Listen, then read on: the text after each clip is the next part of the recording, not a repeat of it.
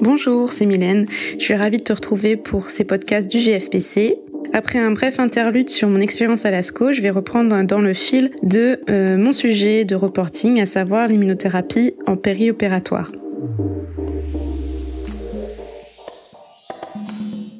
Je ne sais pas si tu te souviens euh, à la fin de mon deuxième podcast où j'avais repris l'historique euh, de l'arrivée des chimiothérapies en adjuvant et en néo-adjuvant.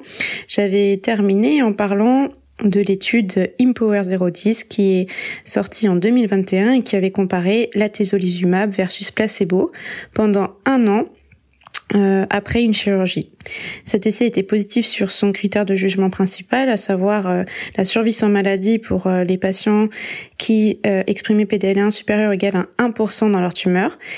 Et la petite actualité, c'est que depuis, la tezolizumab a obtenu son autorisation de mise sur le marché en Europe sur une analyse de sous-groupe pour les patients qui ont un statut PDL1 supérieur ou égal à 50% dans euh, leur tumeur parce que c'est dans ce sous-groupe qu'on observait le maximum de bénéfices.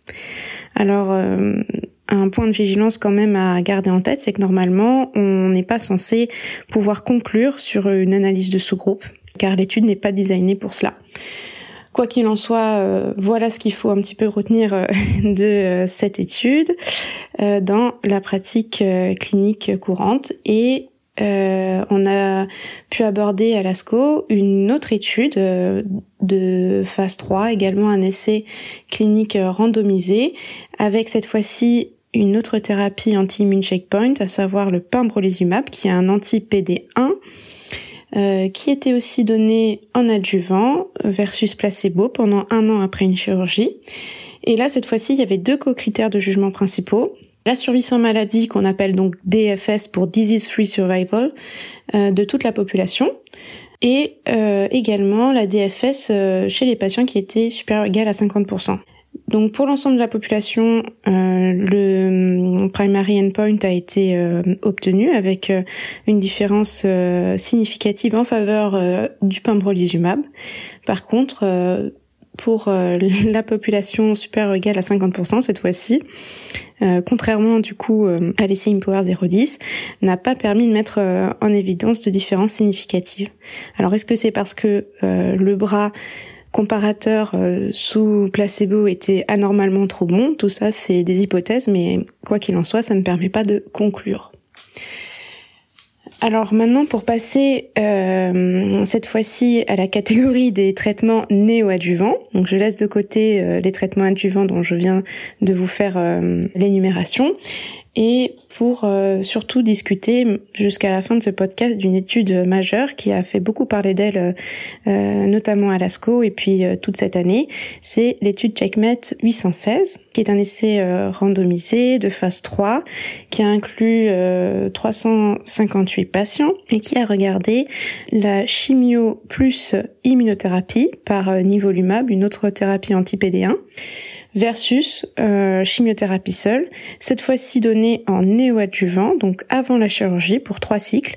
Et c'était euh, une inclusion de patients qui étaient de stade 1B jusqu'à 3A, donc des patients localisés résécables dans l'ensemble euh, en bonne forme parce qu'ils étaient tous PS0 ou 1 et qui n'avaient pas d'addiction oncogénique. L'étude était stratifiée sur le stade de la maladie, le statut PDL1 et puis le sexe du patient.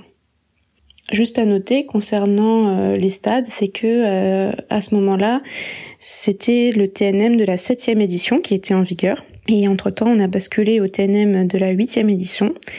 Donc euh, le seul petit changement en fait concerne les stades 1B qui dans la septième édition, les 1B de la septième édition deviennent 2 dans la huitième. Le critère de jugement principal était double. Il y avait la pathological complete response et l'EFS, donc euh, event free survival, c'est-à-dire euh, la survie sans événements liés à la tumeur. Et puis il y avait de multiples secondary endpoints euh, tels que la réponse majeure pathologique, la survie globale et puis le temps jusqu'à décès. Donc les résultats de cette étude sur euh, les deux critères de jugement principaux, à savoir pour la l'EFS, la survie sans événement, c'était positif. En faveur de la chimio-immunothérapie en néoadjuvant avec un hasard ratio à 0,63 une médiane euh, de EFS qui passe de 20,8 mois à 31,8 mois, donc ça veut dire qu'on gagne environ 11 mois de, de, survie pour ces patients sans événement et euh, la PCR, donc euh, réponse complète pathologique, était positive aussi avec euh, une différence à 24% de, de, taux de réponse complète dans le bras chimio-immunothérapie versus 2,2% dans le bras chimiothérapie seul.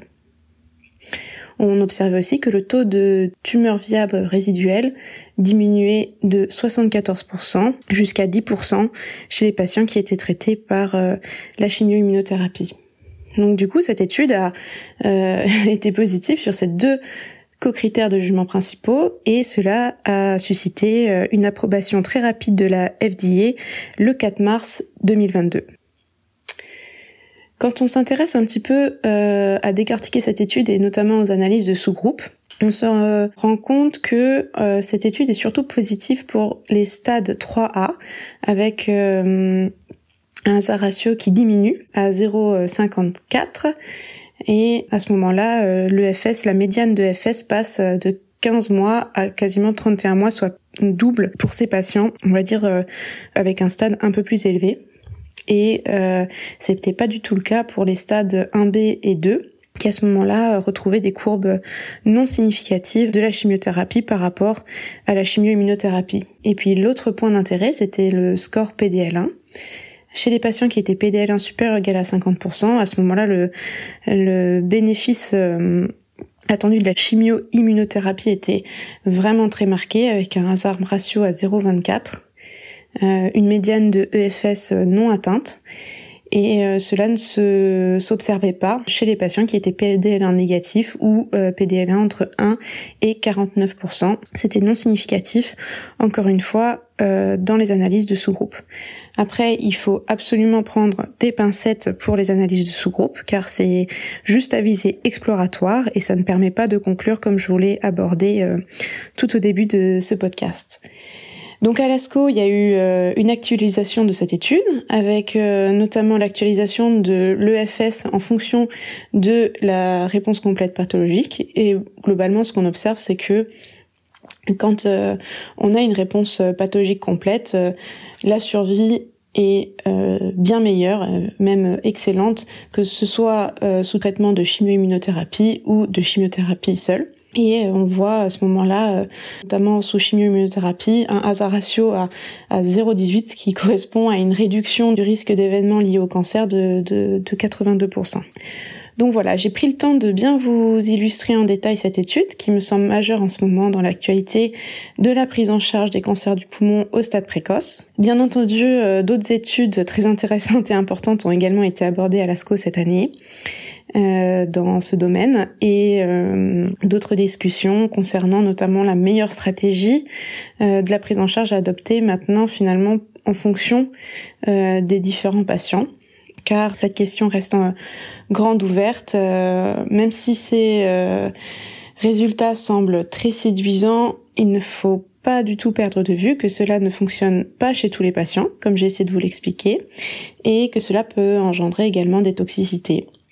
Et je vous propose que dans le prochain épisode, euh, je, puisse essayer justement de vous immerger dans cette réflexion qui est menée aujourd'hui en pesant les pour et les contre euh, euh, de chaque situation et de décortiquer les, les, points de vigilance à avoir en tête dans la lecture de ces études. Donc voilà, j'aurai le plaisir de vous retrouver pour cela très bientôt. Et encore merci. Le Club des 5 est un podcast créé par le groupe français de pneumocancérologie. Chaque semaine, retrouvez nos 5 jeunes pneumocancérologues dans leur quotidien de professionnels de santé. Le Club des 5 est une production de l'agence Intuiti, disponible sur toutes les plateformes d'écoute.